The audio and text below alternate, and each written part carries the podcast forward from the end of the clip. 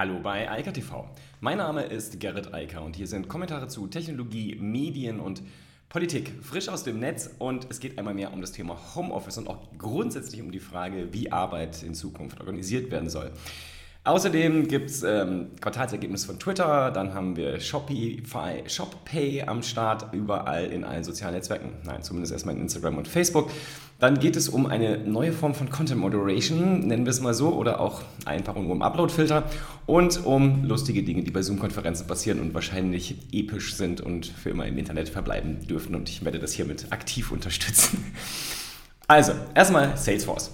Es gab ja eine ganze Menge Unternehmen, die sich mittlerweile sehr weit herausgehängt haben, aus dem Fenster und gesagt haben, Schluss mit dem Büro. Also, da sind äh, Größen drunter wie Twitter, Facebook, Microsoft, ähm, aber auch mittlerweile teilweise Google, Apple und so weiter. Eigentlich alle großen Tech- Konzerne haben längst angekündigt, Schluss mit den normalen Büroarbeitszeiten und überhaupt Schluss mit dem Büro. Ähm, immer mehr Unternehmen und zwar nicht nur unter den Tech-Größen, sondern auch hier in Deutschland, Größen wie Siemens und andere, die sind so weit, dass sie sagen, bleibt doch einfach im Homeoffice, auch nach der Pandemie. Ja, die wurde jetzt, der Lockdown wurde schon wieder verlängert um einen Monat. Das war absehbar. Aber das spielt gar keine Rolle, denn irgendwann wird es vorbei sein und trotzdem wird sich die Arbeitswelt dann nicht so zurückdrehen und die Zeiten sich zurückdrehen, wie sich das einige vielleicht immer noch erhoffen. Denn wie gesagt, viele Unternehmen sind dabei, das Thema aufzulösen und vor allem die 9-to-5 Arbeitszeit aufzulösen. Und äh, Salesforce ist gestern so weit gegangen und hat gesagt, 9 to 5 Work is dead. Also das ist einfach ein totes Konzept und das wird so nicht mehr passieren. Also auch Salesforce reiht sich jetzt in die Reihe derjenigen ein, die sagen, Homeoffice, Remote Work, das ist die Zukunft und ähm, vor allem auch es gibt gar keine Alternative mehr dazu. Und das ist das, was die meisten mittlerweile verstanden haben. Denn die Mitarbeiterinnen, die haben entschieden, dass sie das eigentlich ganz cool finden. Also ja, es gibt natürlich gerade jetzt durch den Lockdown bedingt ähm, schwerwiegende Probleme für diejenigen, die zum Beispiel Kinder haben und so weiter oder äh, zu fliegende ältere äh, Personen im Haushalt. Das ist natürlich alles nicht schön, ähm, aber für alle anderen war das ja mehr als äh, deutlicher Hinweis, dass Homeoffice sehr, sehr viele Vorteile hat. Man steht nicht im Stau morgens und abends zurück, äh, man hat viel mehr Zeit, die man sinnvoll verbringen kann und auch die Unternehmerinnen haben erkannt, huch, man kann ja auf einmal viel mehr Zeit ähm, bei den Mitarbeitern locker machen, die Produktivität steigt. Also zumindest bei denen, die sich organisatorisch darauf einstellen.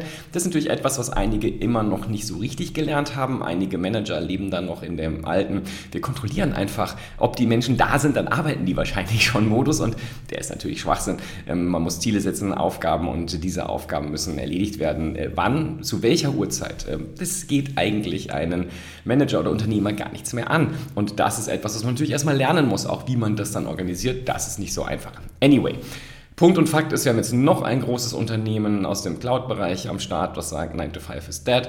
Und wir haben schon viele andere, die da schon vorher eingestiegen sind. Aber nochmal zur Erinnerung, auch in Deutschland, auch in der klassischen Industrie, Siemens, äh, gibt es immer mehr Unternehmen, die sagen, wir brauchen die Büros nicht mehr, wir lassen die Leute lieber im Homeoffice. Das macht für uns viel mehr Sinn und für die Mitarbeiterinnen sowieso. Quartalszahlen. Es gab nochmal interessante aus der, von den Tech-Größen Twitter. Twitter hat sehr schöne Zahlen geliefert, erstmal fiskalisch betrachtet. Allerdings die Wall Street sehr unglücklich darüber, dass das Wachstum bei Twitter nicht mehr so schnell ist. Und ja, darüber kann man sich jetzt aufregen oder nicht, aber Twitter ist schon seit langem ein großer Dienst, der halt relativ langsam wächst. Ähm, ich glaube, das ist auch gar nicht so ein großes Problem unterm Strich, denn Twitter ist einfach so sehr etabliert, gerade im Medienbereich.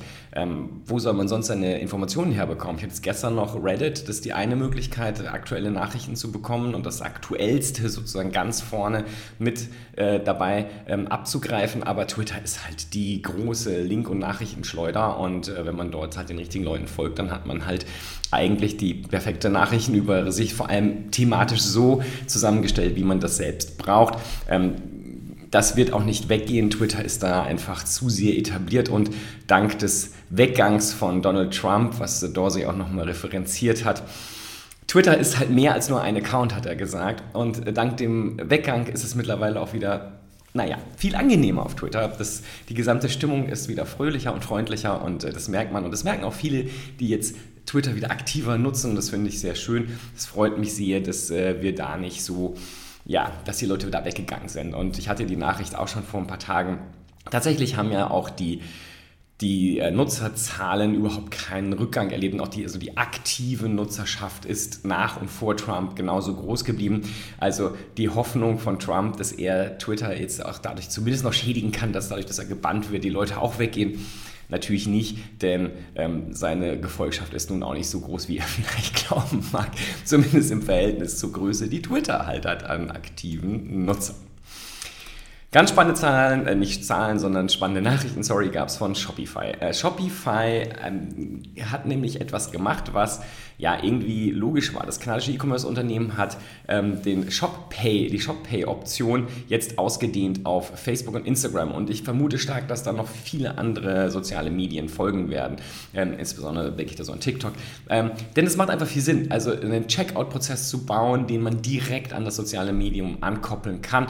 Damit umgeht man quasi die ganze Aktion, dass man da einen riesigen Shop braucht. Man braucht nämlich letztlich nur den Klick auf das Produkt und dann hat, macht man einen Checkout bezahlt und kriegt das Produkt zugeschickt und das war's. Und genau das ist ja das, was mittlerweile der große, der große, erfolgsversprechende Run im E-Commerce-Bereich ist, gerade auch in Koppelung mit Livestreaming-Video. Das heißt, man hat sozusagen das direkte, also das klassische TV-Shopping, aber halt jetzt super segmentiert dann halt als TikTok-Livestream, als Instagram-Livestream oder halt auch Fotos auf Pinterest, Bilder auf Instagram oder halt die klassischen Posts auf Facebook und so weiter und so fort. Jedenfalls am Ende des Tages will ich als Kunde ja einfach nur das Ding kaufen, wenn ich denn will. Und dann brauche ich einen Checkout-Prozess. Und genau den hat Shopify jetzt bereitgestellt, hat gerade spezifisch jetzt erstmal für Facebook und Instagram. Und Logischerweise hat das die Börse sehr positiv aufgenommen, denn das ist ein großes Geschäftsfeld und vor allem ein sehr zukunftsträchtiger Bereich im E-Commerce-Segment. Dann gab es eine ganz, ganz spannende, einen ganz spannenden Artikel auf ähm, Weiß. Und ähm, ja, also erstmal die Story dahinter. Was da passiert ist bei einem äh, Polizisten in Beverly Hills ist, dass er in eine Diskussion geriet und irgendwann ähm, nichts mehr gesagt hat, sondern sich als DJ, ähm, also zum DJ mutierte und einfach ähm, Musik spielte. Ähm, das Interessante daran ist, dass die Leute, die zugehört haben vorher, was dort besprochen wurde zwischen der Polizei und den Bürgern aus Beverly Hills war, dass äh, irgendwann die Menschen angefangen haben, das aufzunehmen, was der Polizist sagt. Daraufhin wurde er dann, also Video aufzunehmen. Daraufhin wurde er dann still, sagte nichts mehr und machte die Musik an. Das, die Konsequenz davon ist, dass natürlich die Upload-Filter, also genau gesagt die Copyright-Filter, die ja nichts anderes als Upload-Filter sind, dann eingegriffen haben und den Instagram-Feed damit unterbrachen. Und jetzt kann man natürlich sagen, cleverer Polizist, so kann man sozusagen ähm, unmittelbar verhindern, dass man selbst Video-livestreamt wird. Das ist natürlich die Frage, ob äh, das erstens legal ist, denn äh, es ist schon interessant, wenn man bewusst Copyright-Verletzungen als Polizist vornimmt, um einen Livestream zu unterbinden. Ähm, das ist halt sozusagen Content Moderation der neuen Art, wenn man also gar nicht selbst den Content moderieren kann, aber weiß, dass wenn man die Copyright-Filter, also die Upload-Filter von Instagram triggert, dass dann halt das äh, Livestream sofort aufhört oder zumindest nach einer gewissen Zeit. Auch das hat er nämlich eingehalten und auch brav abgewartet, bis dann der Instagram Livestream Stream auch tatsächlich weg war. Denn die triggern ja zwar schnell, aber bis sie dann wirksam sind, das dauert ja auch ein bisschen. Insgesamt finde ich das durchaus beunruhigend. Also auf der einen Seite kann man sagen, gut, kreativer Polizist. Auf der anderen Seite, A, mit Absicht das äh, Copyright zu verletzen, ist schon mal das eine Problem. Äh, aber B ist auch das Problem, dass äh, offensichtlich man sich bewusst ist, dass man dort Dinge sagt, die vielleicht besser nicht irgendwo auf Video und noch dazu live im Internet landen. Und ähm, das ist etwas, äh, wo sich Politik in doppelter Hinsicht mit beschäftigen muss. Denn ich glaube, das ist ein absolut legitimes Interesse gibt äh, der Öffentlichkeit, das, was die Sicherheitsbehörden in der Öffentlichkeit tun und sagen, äh, tatsächlich auch zu broadcasten. Warum sollten das nur Medien machen dürfen und nicht die Menschen, die vor Ort sind? Und ähm, dann die andere Seite halt mit Absicht, Copyright-Verletzungen zu begehen als Polizist. Schwierig, ja. Also, das ist natürlich etwas, äh, was äh, auch nicht gerade gut funktionieren sollte. Anyway, spannende Geschichte jedenfalls und äh, absolut lesenswert. Und ja, die absolut spannendste Geschichte des gestrigen Tages hat aber trotzdem ein äh, Anwalt aus Texas äh, gemacht. Ähm, denn nun ja, der hatte eine Live-Zoom-Videokonferenz mit einem texanischen Gericht.